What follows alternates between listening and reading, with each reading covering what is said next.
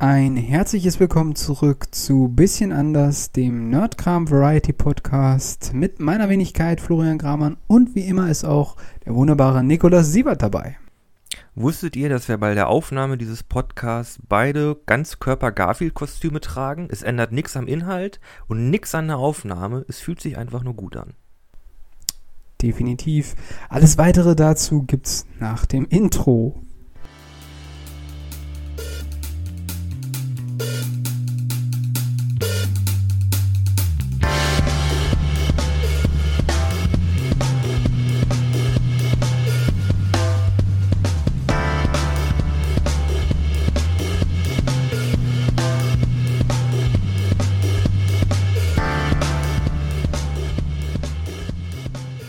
Wie bist du jetzt auf Garfield-Kostüme gekommen? Also ich meine, es gibt viele Kostüme und man sieht in vielen dumm aus. Aber warum gerade Garfield? Naja, ähm, ich habe also, okay. Hm, wie fange ich damit an? Also, ich habe neulich einen sehr interessanten Essay gesehen über über Garfield und zwar darüber, wie eine Reddit-Community quasi Garfield genommen hat und die Comics verändert hat. Da sind dann so Sachen rausgekommen wie Garfield ohne Sprechblasen oder Garfield, aber John Arbuckle ist irgendwie rauseditiert oder Garfield und Garfield ist rauseditiert. Okay. Und das Ganze hat sich dann quasi so weit verselbstständigt, dass Garfield irgendwann wirklich zu so einem Cthulhu-esken, Lovecraft-esken Monster wird, dass John Arbuckle quasi in einem ewigen äh, Kreislauf aus, aus, aus Folter und Verzweiflung gefangen hält als so eine Art überirdische Bestrafung für da, für das Leben, das er verschwendet hat. Und ähm, okay. der Essayist, der das Video verfasst hat, hat halt die ganze Zeit so ein blödes Garfield-Kostüm äh, getragen und ich dachte, oh, oh, Garfield ist schon ganz schön abgefuckt. Das erinnert mich an so dunkle Versionen von Goofy. Äh, Ja. So, so Evil Goofy. Ja, genau, sowas. Und als du vorhin. Garfield gesagt hast, musste ich an Goofy denken. Ich dachte gerade, wir hätten Goofy-Kostüme, aber das stimmt ja gar nicht. Garfield ist ja diese Katze, Ach, diese ja. orangene. genau, genau. Gosh. Ja, ähm, beides sieht sicherlich dämlich aus. Äh, wir können von Glück sagen, dass, ähm, äh, dass, wir, dass wir das tragen, weil ähm, es, es sitzt sich gut in einem Garfield-Kostüm. Äh, Ja, sehr viel Beinfreiheit und das Gute ist, wir nehmen ja ohne Bild auf. Das heißt, keiner sieht es. Ja, das ist sehr, sehr, das ist sehr positiv. Wusstest Okay. du, was auch positiv ist? Er läuft Äh, wieder. Er läuft, läuft wieder. wieder. Er läuft Was wieder. läuft wieder? In, Was? den Tra Wer in, den, in den Trailern. Und Welche bald Trailer? 2023 läuft er auch wieder im Kino. Er Ja. läuft. Keiner Jetzt weiß, sag mir doch, wie wer endlich läuft. Keiner weiß, wie viele Kilometer er in seinen Film schon zurückgelegt hat.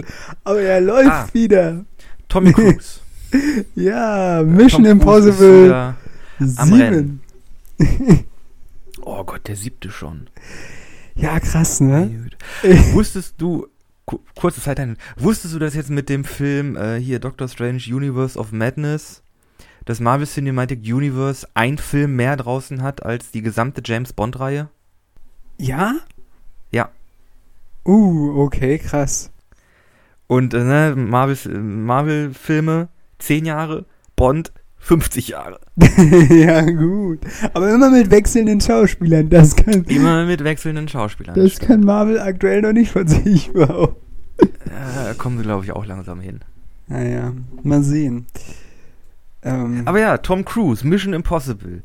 Geile Actionfilme. Ich kann mir nicht bei einem merken, was die Handlung ist. ja, und jedes Mal hat es sowas von äh, Ethan Hunt. Sie haben die ganze Zeit für die Welt gekämpft. Aber das hat nun ein Ende. Und dann kommt wieder irgendwie so ein Syndikat auf, das sie irgendwie vernichten will. Ja, und Irgendwie, Plutonium-Sprengköpfe. Und irgendwie so ein Sicherheitssafe. irgendwelche, irgendwelche Viren. Äh, Ja, ja. Seien sie jetzt irgendwie Computerviren oder irgendwelche, also äh, richtige Viren, Viren, Virusse. Algir Viri, also Viri. irgendwelche, irgendwelche, so chemische Viren Kampfwaffen, digitale Kampfwaffen, Atomraketen, ähm, was war noch? Ach ja, einmal war ja diese komische Organisation, für die ihr arbeitet, äh, irgendwie unterlaufen von einer anderen Organisation, die auch geheim ist, aber böse. Ja, ja, ja, ja. Und also ich muss sagen, Mission Impossible, die Story kann ich mir nicht merken, aber die Stunts sind gut. die Stunts sind safe gut.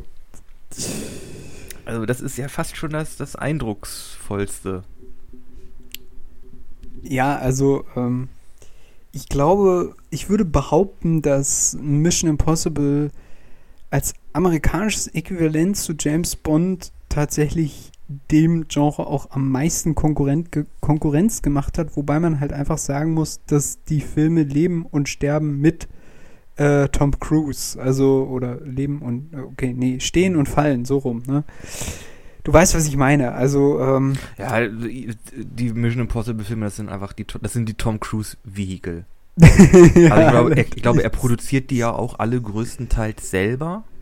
Ja, ja, er, er und ich glaube, er ist auch am, am Schreiben und an der Regie mit beteiligt. er zieht sich dann, glaube ich, ein paar Studios mit dazu, die den Rest finanzieren, aber er macht das ja, glaube ich, größtenteils wirklich alles selbst. Genau, also, der, Mhm. also das ist im Grunde die, die, die Tom Cruise Filmshow, das stimmt schon. Aber Ja, er nee, macht aber ich es bin ja gespannt. Auch gut, Also- ne? also er macht es ja auch gut, sonst wäre sonst es ja nicht so attraktiv, sonst würden ja nicht Nee, dort die Leute ins Kino auch- laufen, ne? Ich hatte mit, mit äh, Mission Impossible auch immer, immer viel Spaß. Ja, ja. Also ich Mhm. bin dann, ich glaube, ich glaube der zweite, den oder der dritte, da war, da war ich so ein bisschen, äh, hm, ne, hm, äh, hm. Ja, der dritte, ich, ich kann mich auch an den gar nicht mehr daran erinnern. Ja, auch so halt so Zero, ne? ja. äh, aber ja, nee, freue ich mich drauf. Ja, nice. Und ich hoffe, da wird wieder viel gerannt. Oh Gott. ja, ja. Also man sieht schon im Trailer, also. Es ist so ein bisschen so wie die Schönheit der Natur bei einem Spaziergang bewundern. Wie Tom Cruise, der rennt, das ist einfach wie Wasser in einem Fluss. Das gehört einfach dahin. Der Typ ist über 50, Freunde. Der läuft einfach immer noch. Ja, ja, also der ist halt richtig fit geblieben. Ja, ja, auf jeden Fall. Also der macht ziemlich viel. Der macht ja auch, äh, ja, was diese ganze Stunts angeht. Also was er wirklich sehr, sehr gerne macht, sind äh, ja auch diese äh, Fallschirmsprünge. Äh, Fallschirmsprünge, so rum. Sprünge, ja.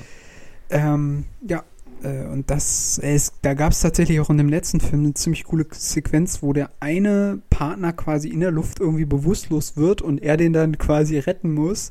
Und kurz vor Ende wird er dann wieder, äh, kommt er wieder zu sich und dann meckert der Tom Cruise an von wegen, was hast du denn für eine Landung hingelegt? So, Ey. ja, naja. Und dann ist ja noch Benji dabei. Also von daher, da kann nichts schief laufen.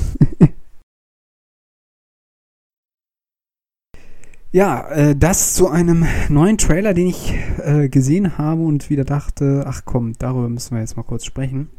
Ja, nee, äh, schon, schon gut. Also, ja. Mission Impossible.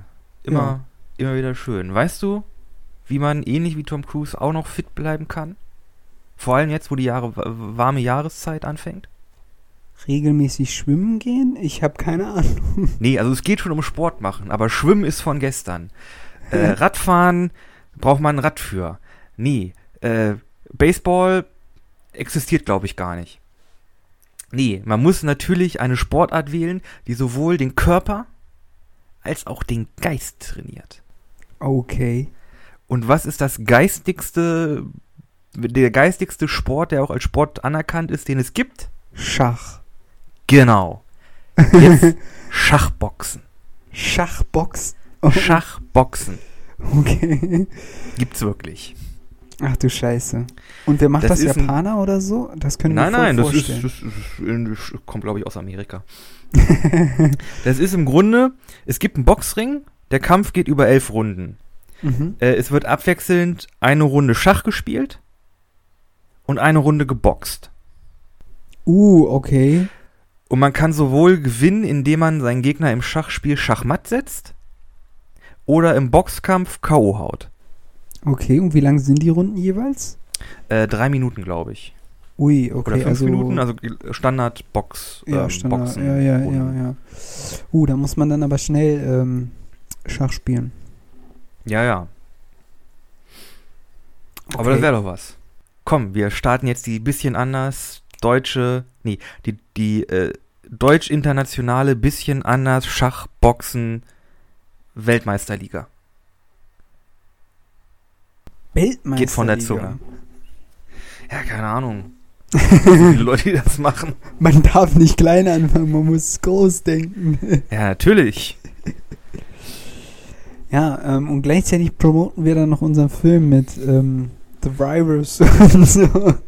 Ja klar, Sponsor, keine Ahnung, vielleicht kriegen wir die Typen von der FIFA rein. Ja, noch genau. mit dazu. Dann können wir auch noch ein bisschen, bisschen, bisschen Geld ab, äh, abgreifen von Leuten, die darauf bieten. Hey, wo ist denn jetzt das nächste Weltmeisterschaftsturnier im Schachboxen? Äh, kurzer Zeit äh, eine äh, andere Sache, die, die mir gerade so eingefallen ist. Ähm, äh, das aber passiert wirklich und ist tatsächlich wirklich dramatisch. Äh, es gibt in Deutschland auch eine Frauen-Wasserball-Mannschaft und auch eine Frauen-Handball-Mannschaft. Und die beide sind relativ gut und wollen, glaube ich, an EMs und WMs teilnehmen. Aber Mhm. die werden nicht finanziert. Die haben jetzt die, Hä? die haben Spendenaufrufe gemacht. äh, Irgendwie so, die brauchen so ungefähr eine Summe von 50.000 Euro, um äh, zu der, zu diesen WM und Europa-Ligen quasi dahin fliegen zu können, weil die, der deutsche Sportbund, keine Ahnung, hat kein Geld für die übrig. Also die sind gut, Hä, aber, wieso? das äh, ist doch. Also die werden so nicht finanziert. Internationale Teams, die müssten doch eigentlich vom Sportbund gesponsert werden. Nee, nee, nee. Also ich Warum denn glaube, es ist, es ist tatsächlich, also ich glaube, Weil es kein man- Fußball ist, ja, also man muss sich, man muss sich wirklich vor Augen führen, dass es ähm, für viele Sportarten, äh, also für die Sportler sehr schwierig ist, da sich auch durch zu finanzieren. Also es gibt beispielsweise im Wintersport gibt es in Bayern sehr viele Athleten, die ähm, zum Beispiel Langlauf machen, aber auch Abfahrt machen oder sowas in der Richtung. halt auch Biathlon. Langlauf, Schießen, Äh, Biathlon. Genau, und äh, die ähm, arbeiten aber gleichzeitig auch als Sicherheitskräfte, also als Polizeikräfte oder Sondereinsatzkräfte und sowas. Also die haben parallel hauptberufliche äh, Jobs und so weiter. Und genauso ist das auch beispielsweise mit Studenten an der Universität. Also es gibt äh, Sportler, die zum Beispiel auch in Göttingen ähm, Ja, Sport, Sport, äh, studieren und gleichzeitig genau, auch an so Olympischen Spielen oder WMs teilnehmen. Aber die können sich ihr Leben definitiv nicht durch diese Sportart finanzieren und die werden auch generell nicht ausreichend gefördert. Oder und dann, und dann kommt immer die Diskussion auf, die ich null nachvollziehen kann, wo dann wieder gesagt wird, wenn dann diese Events stattfinden, "Hm, Deutschland ist ja mit dem Medaillenspiegel so weit hinten und es läuft ja gar nicht und so weiter, wo ich mir dann halt immer denke, ja Freunde, wenn wir nicht mal irgendwie unsere Teams finanzieren, nicht mal unsere. Wettkampfteams finanzieren können, dann brauchen wir uns nicht zu wundern, ne? Ey, es ist auch, ist auch furchtbar. Da regen sich dann irgendwelche Nachrichtensprecher und Sesselpupser darüber auf, dass Deutschlands Medaillenspiegel so niedrig ist. Ja, ja, also Rainer halt, Müller, kriegt er selbst mal den Arsch hoch. es ist halt dann auch immer so ähm, in dem Sinne eintönig, dass die Debatte immer dann aufflammt, aber es wird, es folgen daraus keine wirklichen Konsequenzen. Also man könnte ja dann sagen, okay, wir müssen jetzt wirklich mal was tun, aber Ja gut, Tatsache das kennen ist, dass wir aber ja. Ich meine, in den passiert. 70ern, in den 70ern gab es ja auch schon äh, Gespräche hier, ah, ne, Klimawandel und so, ähm, Ja, und gut, das äh. Kohleverbrennung Ja, und so. ja, Lass uns da mal was machen. Dann jetzt Ja, 50 Jahre später, ja, Lass uns da mal sollten was wir machen. vielleicht mal was machen. Also die Deutschen sind gut im Sachen verschieben. Ja, gut, ist doch immer so ein Aufmerksamkeitsding, aber das stimmt natürlich. Ähm, aber lass uns nicht weiter darüber reden. Ich wollte es nur kurz einnehmen, weil du so meintest, wir holen uns einfach so ein paar Sponsoren ran. Ähm, tatsächlich ist das gar nicht so einfach. Ja gut, aber Wasserball, Handball gegen Schachboxen, ja, Schach und Boxen gleichzeitig. Also, was ich mich halt frage, ist, wenn du halt dann schon ein paar Runden geboxt hast, ob du dann halt so geistig noch in der Lage bist, Schach zu spielen. Also wenn du halt Das ist schon ja die blaues Auge so voll geschwollen und du sitzt dann im Tisch dir gegenüber, Das ist ja dein das, Partner schwitzt vor dir aus und es tropft auf das Schachbrett und du denkst, scheiße, wär's jetzt der nächste Zug? Ja, Eigentlich hast du das, das doch ist schon ein- tausendmal Das gemacht. ist ein Extremsport. Das bringt dich körperlich und mental an, die deine- Grenze. ja, genau. Das ist der Sport, den musst du, da, da, da, musst, da, da, reicht es nicht, dass du einfach nur trainierst. Nein, du musst auch verstandstechnisch maximale Kapazitäten äh, mobilisieren können. Boah, ich dachte jetzt, Das ist der Sport für richtige Männer, ob sie jetzt ein X oder ein XY-Chromosom haben. Ähm, allerdings muss ich sagen, man könnte das auch noch anders äh, äh, kombinieren. Boxen und Dart. Und dabei was trinken. Uh. Und zwar kein Wasser. Uh, ich sag dir, das, das Ganze läuft zwölf Monate und dann verliert ein Schiri ein Auge. Ja, wahrscheinlich. Vor allem stell dir vor, wenn du boxst oder wenn du halt körperlich schwer arbeitest, ist halt generell so, dass deine Muskulatur natürlich schwer angestrengt wird und dadurch zitterst du ja. Also dann den Dartpfeil richtig gut zu werfen. Ich sag mal, das ist dann die Herausforderung. Oder hier, Bo Boxen und Dr. Bibber. ja, genau.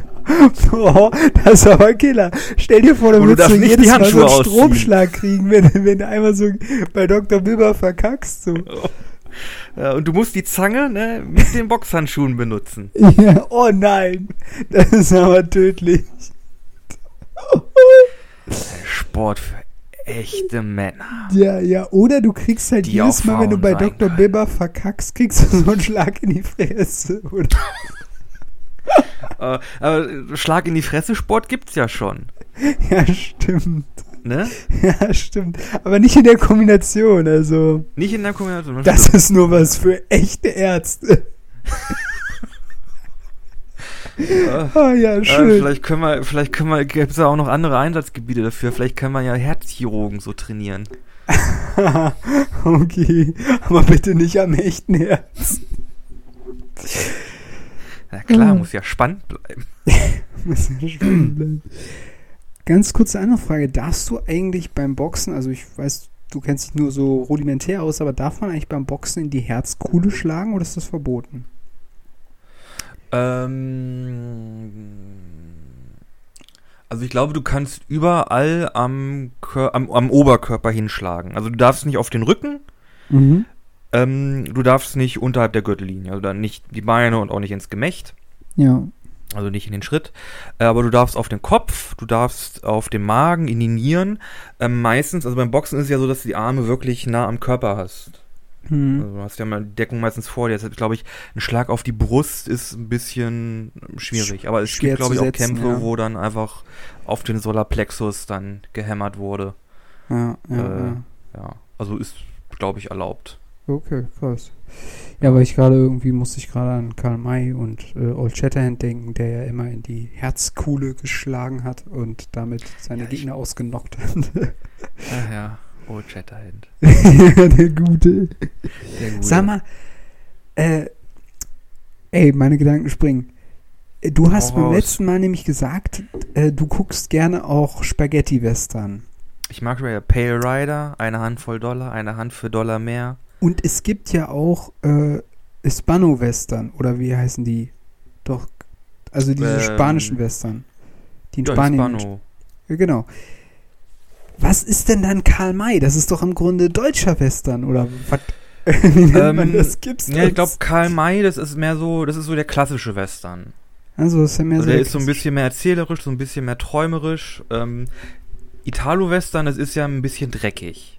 Also, ne? okay. da, da hast du dann irgendwie die Gauchos mit den gammligen Zähnen und irgendwie, keine Ahnung, äh, halt, also ich würde sagen, Italo-Western ist so ein bisschen härter. okay. Old Shatterhand und auch hier John Wayne und so, das ist so der klassische Western. Mhm. Äh, und ich glaube, hieß äh, der, die, die ähm, Hispano-Westerns oder sind Hispano-Western überhaupt Wie heißen die denn jetzt? Ich glaube, es ist auch falsch, aber ich, du weißt, was ich, Ich glaube, meine. es ist, ich glaube, es gibt mehr, so- ich glaube, es ist mehr so Italo-Western, also das ist halt der Spaghetti-Western, ne? Mhm. Italiener und Spaghetti, ja, auch eine nette Bezeichnung. Und ja quasi so der klassische Western. Also Ja. halt so der, ja, genau. Ja, naja, okay. Ah, ja. Wenn die Gedanken. Hispano-Western, die spielen ja wahrscheinlich mehr so um Mexiko rum. Santa Fe, Albuquerque, Ja, könnte sein. New Mexico. Ja, könnte passen. Ich weiß es nicht. Ich weiß es auch nicht. Interessant. Werde ich vielleicht mal recherchieren. Ja, nee, Apropos- weil äh, Karl May, also die Karl May-Filme sind ja da in äh, Kroatien entstanden. Das ist ja Mhm. wieder eine ganz andere Ecke. Ja, Ähm, aber ähm, ja. Ja, es, äh, wahrscheinlich war die Produkt die Produktion ist billiger in Kroatien, als irgendwie alles da nach, nach äh, Amerika zu schiffen. Klar, klar. Also es ist ja sowieso, als ich glaube auch, dass Karl May oder diese, diese Filme, die damals entstanden sind, die sind, glaube ich, auch überwiegend nur im deutschen Bereich extrem bekannt. Äh, Ich Mhm. glaube nicht, dass die es über den Ozean geschaffen, ha, geschafft haben. Ähm, weil das einfach so ein deutsches Ding gewesen ist, ne? Äh, Halt er als Autor und ähm, Winnetou und Old Shatterhand, das haben halt fast alle gelesen, so, also die Generation meiner Eltern zumindestens. Und das lief dann halt auch so oft im Fernsehen und so, ne? Naja. Äh, Okay. Ähm, es gibt auch einen Grund, äh, weswegen ich darauf gekommen bin, aber ähm, äh, ich habe dich ein bisschen abgebracht von äh, nö, wenn du was noch hast, was dazu anhängt. Ja, oh, das ist aber etwas- Thema wechseln. etwas, äh, etwas länger. Ähm, kurz gesagt, ich habe jetzt äh, Once Upon a Time in Hollywood gesehen von Ah. Tarantino. Ja, Und ja, deswegen bin ich da drauf gekommen. die letzten glorreichen Tage Hollywoods.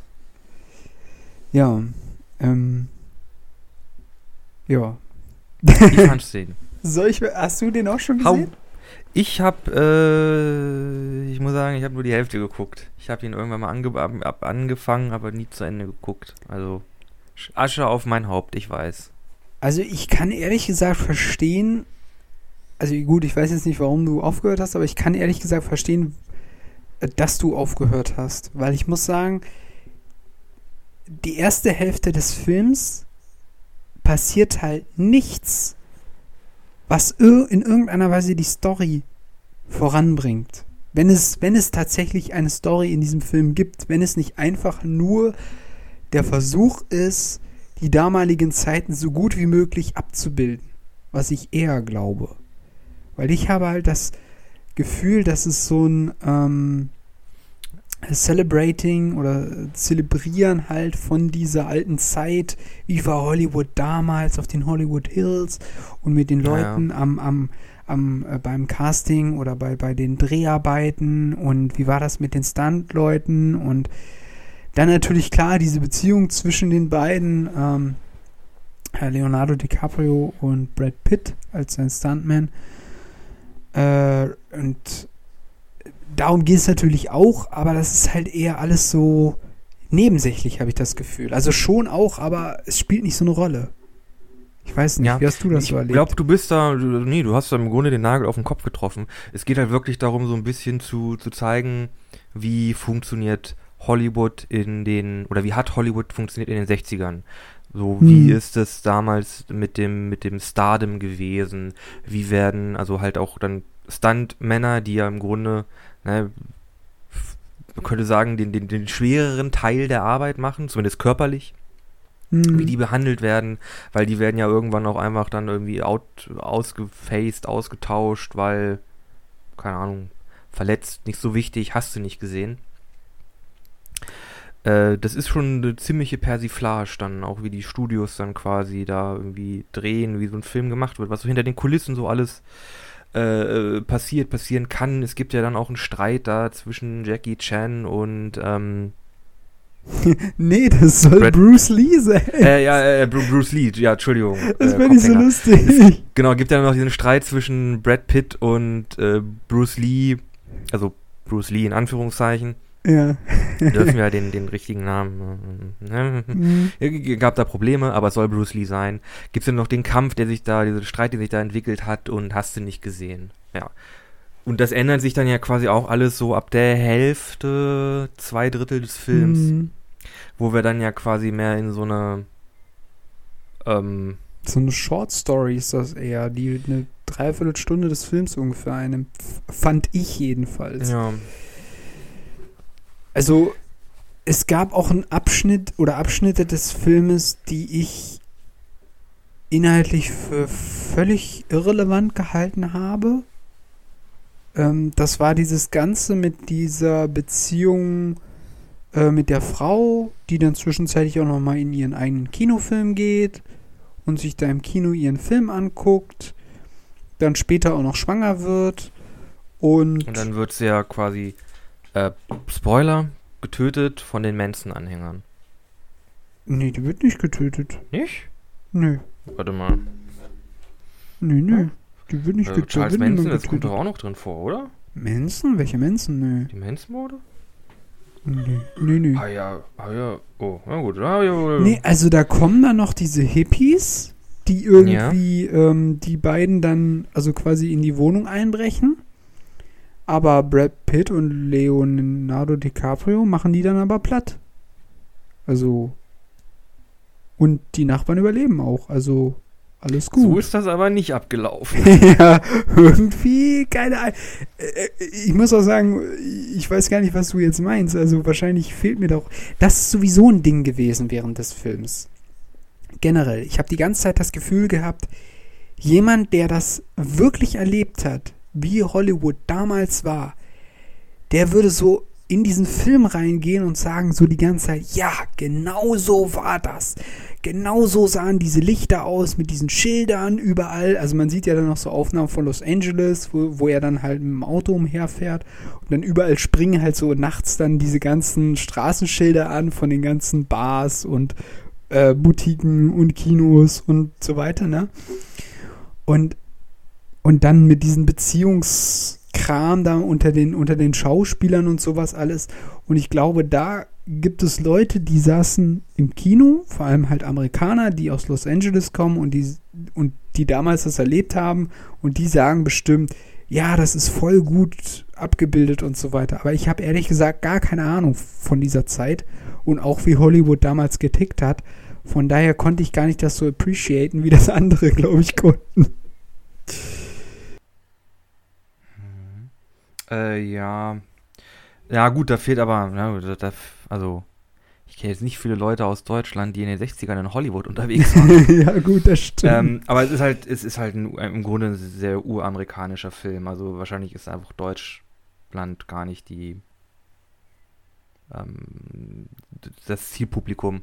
Ja, Äh, aber ich habe ja so mal nachgelesen, also ich glaube, die Charles Manson-Szene wurde da rausgeschnitten, aber eigentlich war es ja so, dass diese Schauspielerin, die wurde getötet als Teil dieser, dieses Manson-Kults.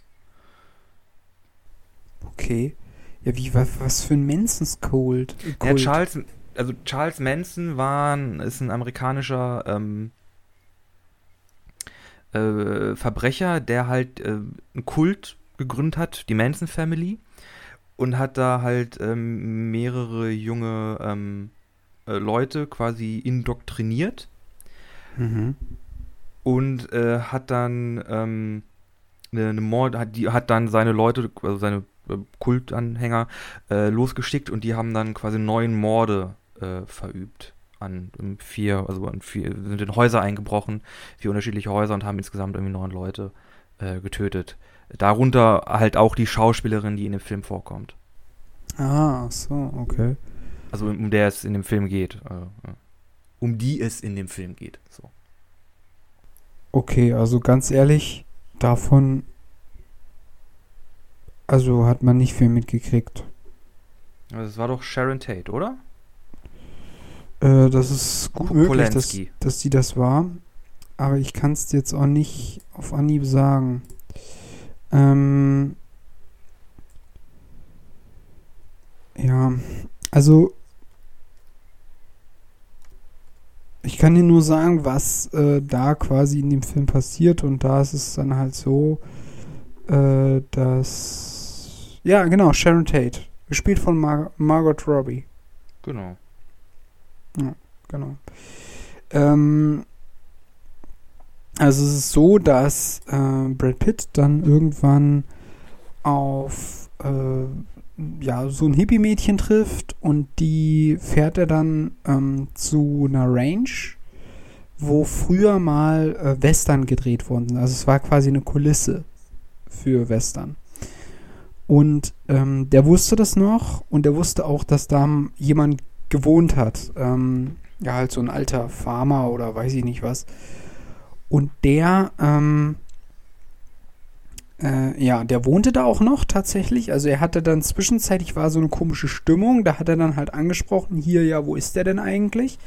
Weil da waren dann halt ganz viele Hippies, so junge Leute halt irgendwie. Und man hatte irgendwie den Eindruck, die hätten den irgendwie äh, beiseite geschafft oder die hätten ihn sogar getötet oder so. Aber das war dann gar nicht so. Der hat da einfach nur geschlafen. Äh, das Einzige, was halt war, er war halt blind. Ähm, aber das ist halt irgendwie so von selber gekommen. Keine Ahnung warum. Und er hatte halt, also Brad Pitt hatte halt vermutet, okay, die hätten den irgendwie beiseite geschafft, aber das war halt nicht so. Und dann hat er halt mit ihm gesprochen, dann war halt alles in Ordnung. Der Alte hat ihn halt nur nicht wiedererkannt, das war das Einzige. Und dann ist er halt wieder gegangen. Aber er hat quasi die, irgendwie hat haben die Hippies sich darüber geärgert, dass er den sehen wollte und dass er da so in ihr Revier eingedrungen ist, in Anführungszeichen, obwohl er ja nur die andere da quasi abgesetzt hat. Und dann haben sie ihn halt die Reifen zerstochen und äh, dann hat er denjenigen, der äh, ihn die Reifen da zerstochen hat, ähm, äh, ja, ich will mal sagen, verprügelt.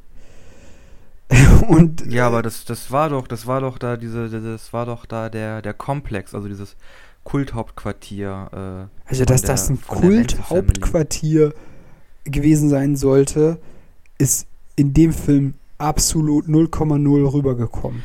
Ja gut, also ich meine, es ist ja auch eine Veränderung. Wenn alle lebend rausgekommen sind, dann ist das ja nicht so, wie es wirklich passiert ist. Nee. Also die wurde ja wirklich, also sie, die ähm, ähm, Sharon Tate Polanski wurde ja wirklich dann mitsamt ihrer Schwester, glaube ich, und ihrem Baby da getötet. Da wurden vier Leute getötet in dem Haus. Okay, krass.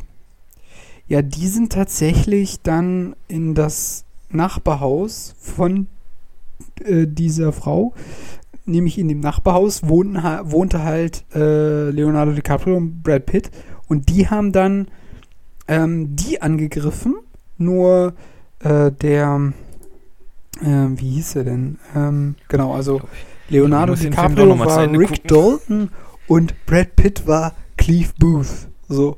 Und Cleve Booth hatte einen Pitbull-Hund. Oder einen Hund auf jeden Fall. Einen ziemlich großen Hund, mit dem du dich lieber nicht anlegen willst. Und dann ähm, war zusätzlich noch ähm, Cliff Booth quasi auf Droge in, in der Nacht. Und dann haben die die Tür eingetreten, sind rein, haben ihn mit der Waffe bedroht. Und dann musste er einmal, einfach nur einmal pfeifen und dann hat der Hund, äh, also dann kam halt diese typische Quentin Tarantino-Eskalation so, die man so, die, die man irgendwie unterschwellig die ganze Zeit während dieses Films erwartet hat. Ja. Genau, also es eskaliert komplett. Ähm, ich will dir jetzt nicht zu viel verraten, weil du willst ihn vielleicht nochmal irgendwann sehen, aber ähm, die Schauspieler überleben aber alle. Die Hippies ja. gehen drauf. Okay, das ist anders. Ja, ja. ja, aber insgesamt muss ich sagen, mein Gott, ja, war jetzt auch nicht so ein Mega-Ding, ne? Also, ich weiß auch nicht. Also, es ging halt in erster Linie darum zu zeigen, okay, so war damals Hollywood. Ich würde sagen, dass der Film das auch sehr gut rüberbringt. Aber an Story ist da nicht so viel. Was ich ganz interessant war, war tatsächlich die Rolle von Rick Dalton, also der die Rolle, die Leonardo DiCaprio gespielt hat, als quasi großer Filmdarsteller, Schauspieler, ähm, der eine sehr, also eine sehr, eigentlich eine sehr zerbrechliche Figur gespielt hat. Also der Schauspieler war halt immer so ein bisschen, ähm, ja, frustriert, gefangen mit sich selbst, so, Ähm, es gibt dann auch eine sehr emotionale Szene, wo er, ich weiß gar nicht, hast du das noch gesehen, wo er dann in seinem Wohnwagen ausrastet, weil er irgendwie den Text nicht gekonnt hatte. Mhm. Und dann, ähm, scheiße, scheiße, es hat nicht geklappt, was bist du nur für ein dummer Säufer? Also bestraft er sich quasi selbst. Und ähm, dann gibt es halt wieder den Moment, wo er dann schauspielert und wo er halt dann eine extrem krasse und starke männliche, na gut, ich würde nicht sagen, ja, vielleicht eher toxisch männliche Rolle spielt, weil er halt ein Verbrecher spielt in dem Moment. Und wo er sehr brutal ist. Und dann im nächsten Moment, als die Szene vorbei ist, entschuldigt er sich bei dem Mädchen, was da gerade in der Szene irgendwie dabei war und bei den übrigen und so. Also es ist so. Das fand ich ganz interessant. Ähm, aber also man kann den Film sich angucken, er ist sehr sehenswert, aber ich fand ihn ein paar Stellen auch ein bisschen langgierig und man fragt sich am Anfang die gute erste Dreiviertelstunde, bis man dann akzeptiert hat, dass es einfach nur darum geht zu zeigen, ey, das war Hollywood in den 60ern oder 70ern, ähm, fragt man sich am Anfang die ganze Zeit, okay, worum geht's eigentlich in diesem Film? Was will der mir eigentlich zeigen? Wann geht denn das jetzt, wann geht denn hier mal die Story los? So. Vielleicht ist das auch so eine mhm. Erwartungshaltung, die wir heute an die Filme herantragen, die man damals nicht hatte. Ich weiß es nicht. Naja. Ja. Aber äh, man kann sagen, äh, meine, der Film spielt in den 60ern, da sind ein Haufen Hippies unterwegs, äh, gibt viele nackte Füße in dem Film. Ja, stimmt. Ich habe extra drauf geachtet. Ich sag doch der hat ein Ding. Also ich würde auch sagen, irgendwie Once Upon a Time in Hollywood kann man sich angucken, ist jetzt nicht so der klassische Film, oh, hier Spannungsbogen und hast alles nicht gesehen. Ich würde sagen, drei, dreieinhalb von fünf nackten Füßen. ja. Barfüßen, irgendwie so. Bar, Barfüßen, ja. Trifft's, glaube ich, ganz gut. Ähm, ja. Okay, äh, was habe ich denn noch? Ähm, vielleicht eine kurze Sache. Ich habe jetzt den Trailer zu Love, äh, Thor, Love and Thunder gesehen, also den zweiten. Mhm, ja. Der jetzt rauskam. Und? Und ich muss sagen, warum habt ihr Thor nicht fett gelassen? Leute, also wirklich. Macht doch mal was anderes. Nicht immer hier oh, der super Muskeltyp. Nee, gib doch mal einen Superhelden hier mit einer äh, Bauch, ordentlich Bart. Ist doch mal was. Man hätte, also, ich weiß gar nicht, ist er in dieser, es gibt ja diese eine Trailer-Szene, wo er da so meditiert an so einem Baum. Ist er da nicht noch fett? Oder habe ich das falsch in Erinnerung? Ich glaube nicht, nee. Ich, ich glaube, glaube nicht mehr, fängt ne? ziemlich früh an, dass er da anfängt, da sein, sein, sein. Ja, aber am Anfang fandst du die Idee doch gar nicht so schlecht. zu machen. ja, genau. Am Anfang fandst du die Idee doch gar nicht so schlecht, oder nicht? Ja, also ich meine, also das ist natürlich, also erzählerisch ist das halt klass dieses klassische, Thor war halt, hat sein, hat seine Darkest Hour erlebt, ne? Hier Heldenreise und so, war an seinem tiefsten Punkt. Hm. Also das war ja dann in äh, in, scheiße, wie hieß der ähm, Teil? Äh, nicht Infinity War, ähm, Endgame. Endgame. Ja, macht Sinn. Äh, ja, genau, macht Sinn. Äh, da hat er quasi da, also, ne, vor, also in Infinity War hat er massiv versagt, ne? Und dann hat er halt in, in Endgame hat er jetzt so quasi sein, sein Donner zurückbekommen. Kleines Wortspiel. äh, und ist jetzt quasi in Love and Thunder, ist er jetzt halt wieder quasi dabei, wieder Fahrt zu bekommen. Also unser Protagonist ist aus der dunkelsten Stunde raus und bereitet sich jetzt quasi darauf, darauf äh, vor, die Transformation zu vollführen und sich halt als Charakter zu verändern. Und damit wird wahrscheinlich dann hier Love and Thunder äh, dealen. Also ein bisschen so die Selbstfindung, also kann man ja aus dem Trailer schon, schon rauslesen. Und dann natürlich in der Klimax, ne, die Nemesis taucht auf, das wird ja dann wahrscheinlich Christian Bale als Gore, der Gotttöter. Okay.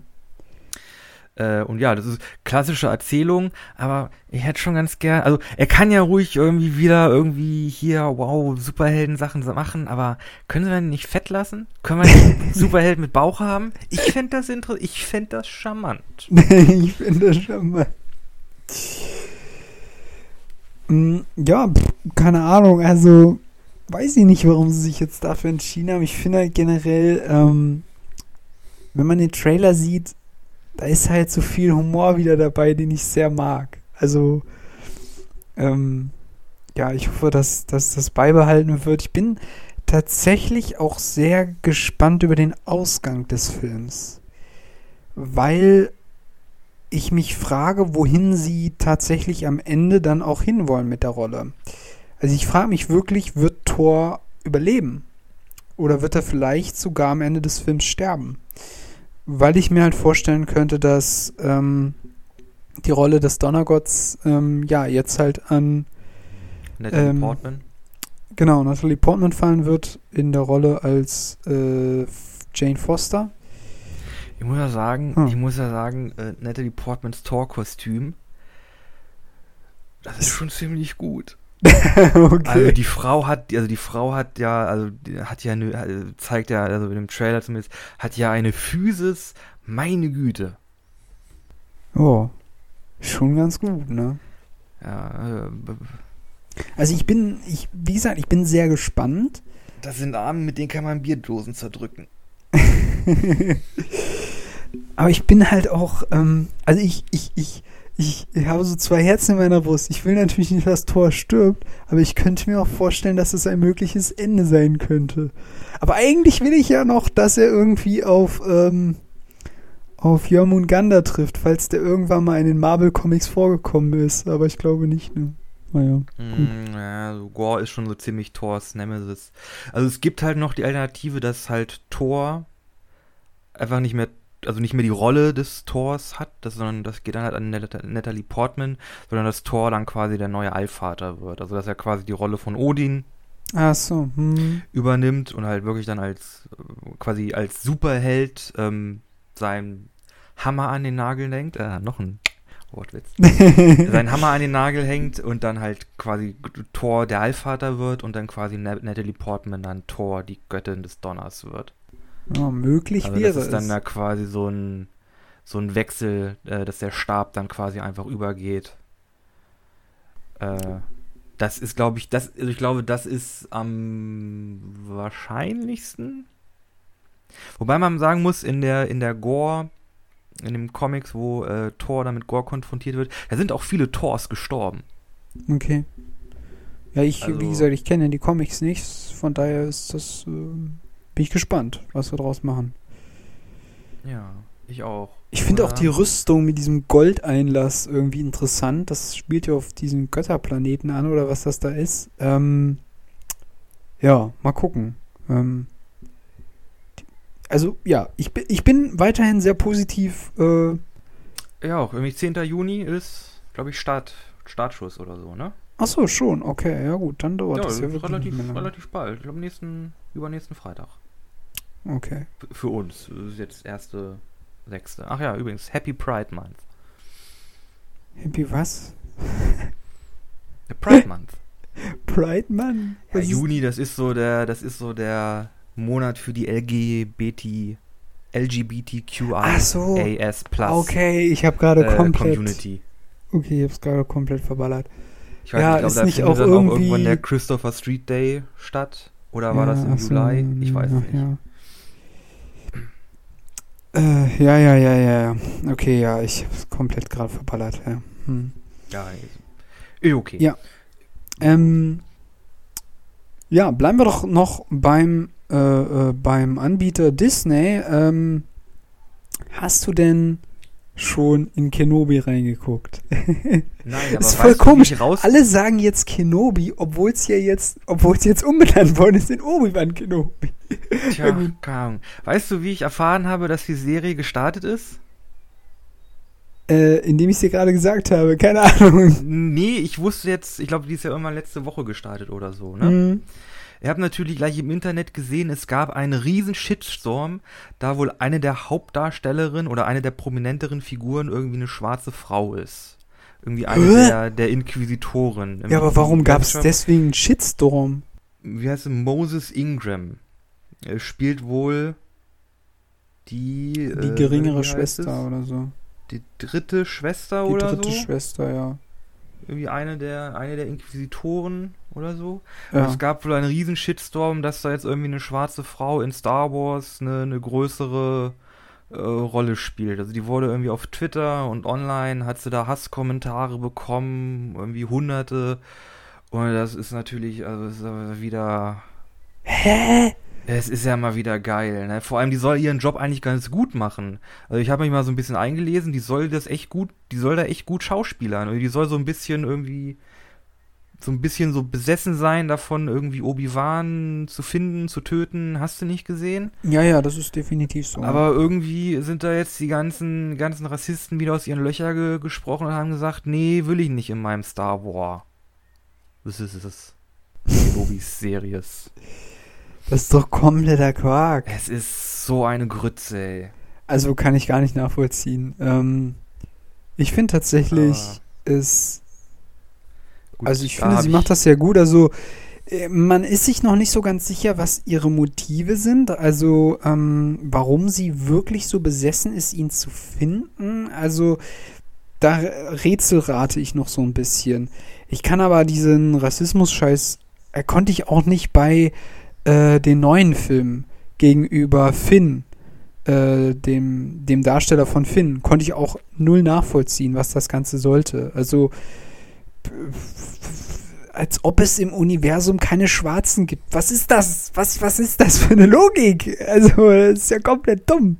Ja, Also- also, das, dasselbe hatten wir jetzt ja auch schon bei den, bei, als die Poster da oder der Trailer für die Herr der Ringe-Serie rausbekommen ist. Da haben sie jetzt ja auch eine, äh, eine, eine schwarze Frau gecastet als, glaube ich, irgendwie eine, eine Königin der, der Zwerge oder irgendwie eine, eine Diplomatin oder hast du nicht gesehen?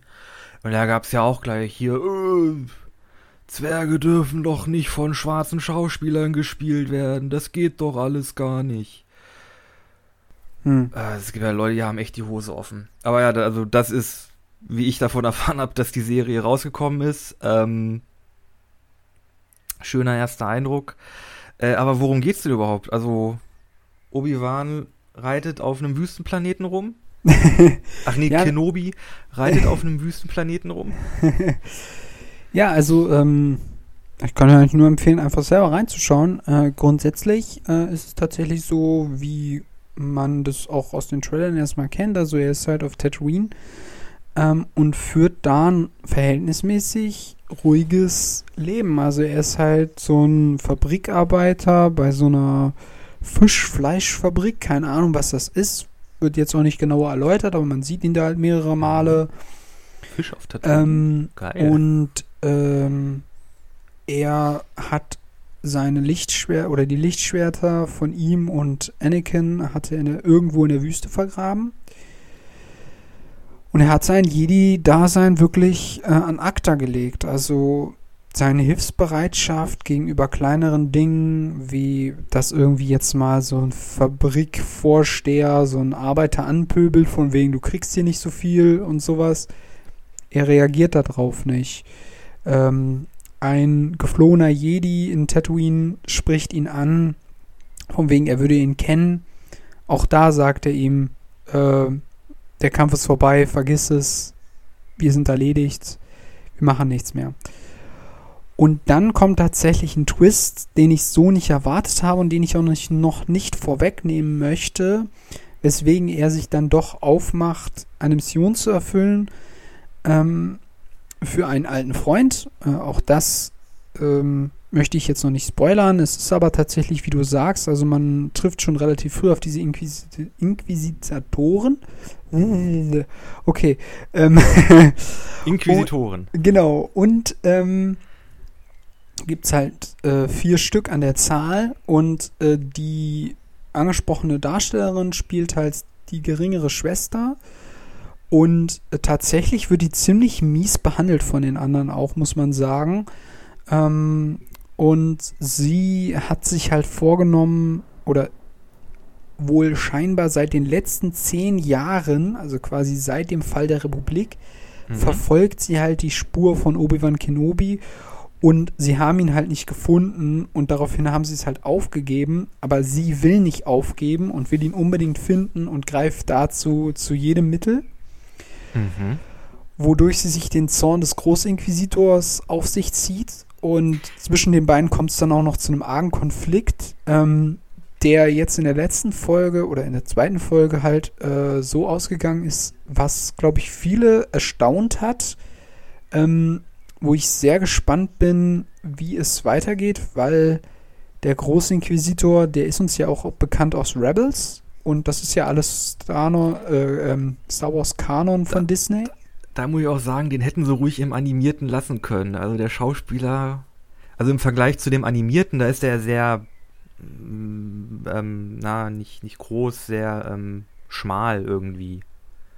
Der animierte ist schmal. Der animierte, der ist halt von der ja, ja, vom Körperbau sehr viel schmaler, auch das, der Kopf und so. Ich muss sagen, der, der, äh, ich habe ja das Promomaterial gesehen und mir den Trailer nochmal angeguckt. Der sieht ein bisschen aus wie so eine alte Kartoffel.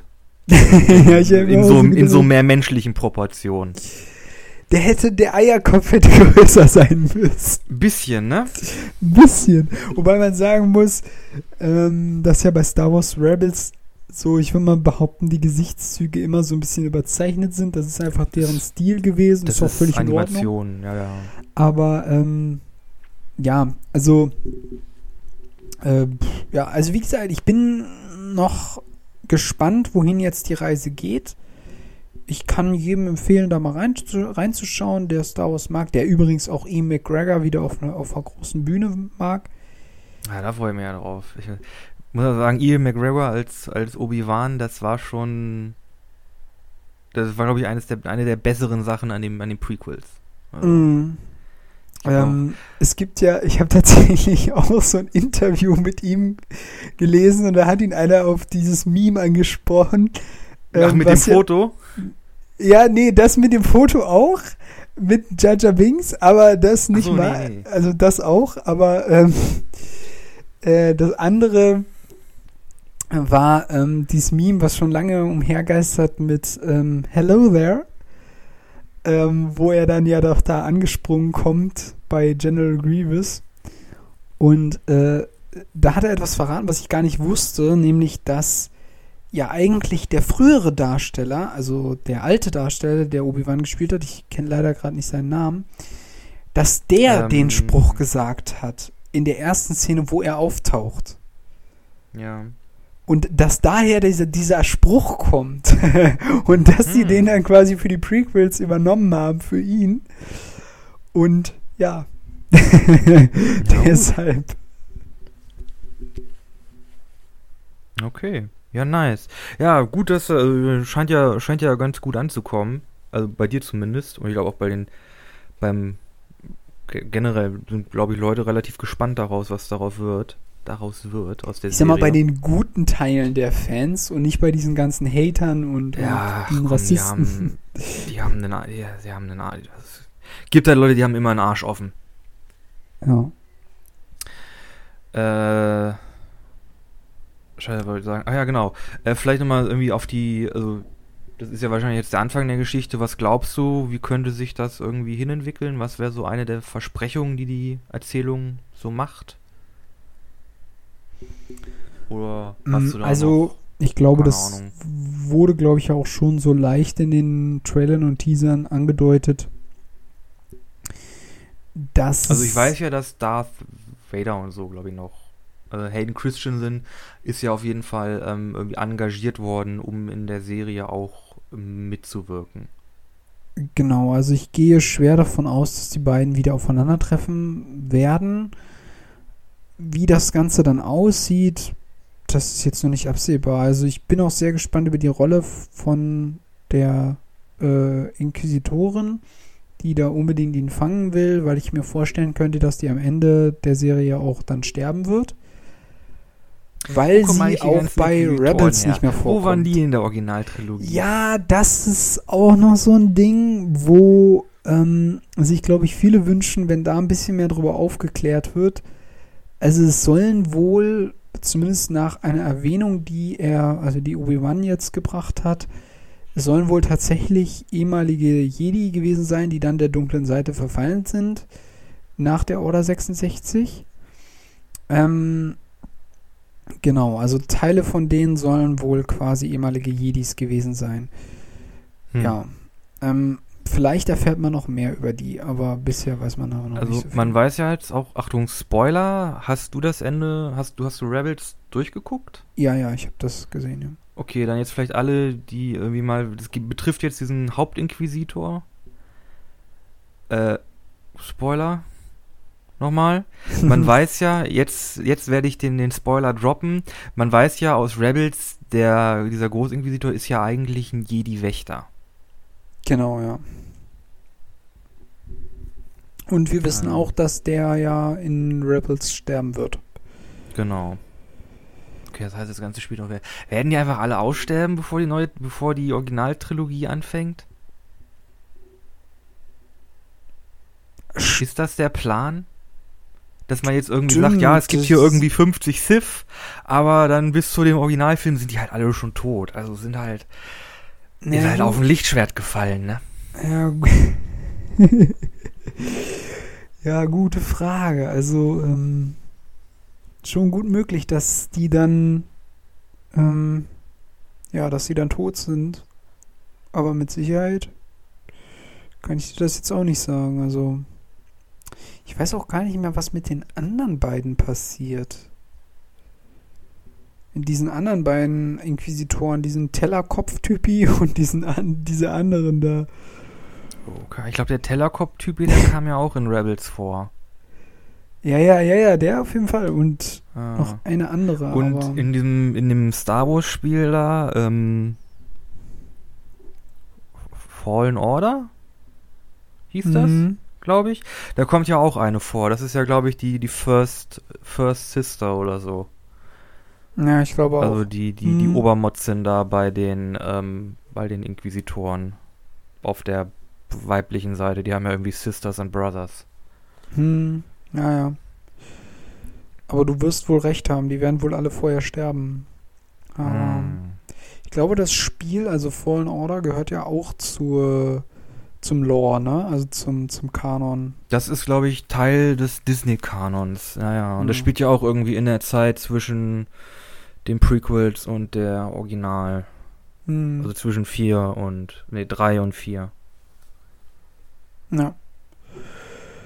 Ja, wird man sehen, ähm, wie sich das jetzt entwickelt. Ähm, ich glaube, wir haben genügend Empfehlungen rausgegeben. Ähm, die Empfehlung, die wir noch nicht rausgegeben haben, ist, uns abzuchecken. Wir haben noch viele weitere Folgen und wir sind im Internet vertreten. genau. vielen, vielen Dank fürs Zuhören bis hierher. Wie Flo schon gesagt hast, wir haben noch viele weitere Folgen, könnt ihr gerne reinhören. Außerdem haben wir ein Instagram-Profil, da könnt ihr uns gerne folgen, bisschen anders der Podcast. Wir haben auch eine Facebook-Gruppe, die heißt auch bisschen anders der Podcast. Könnt ihr uns auch folgen, äh, wenn ihr wollt. Passiert momentan nicht allzu viel, ist kompliziert.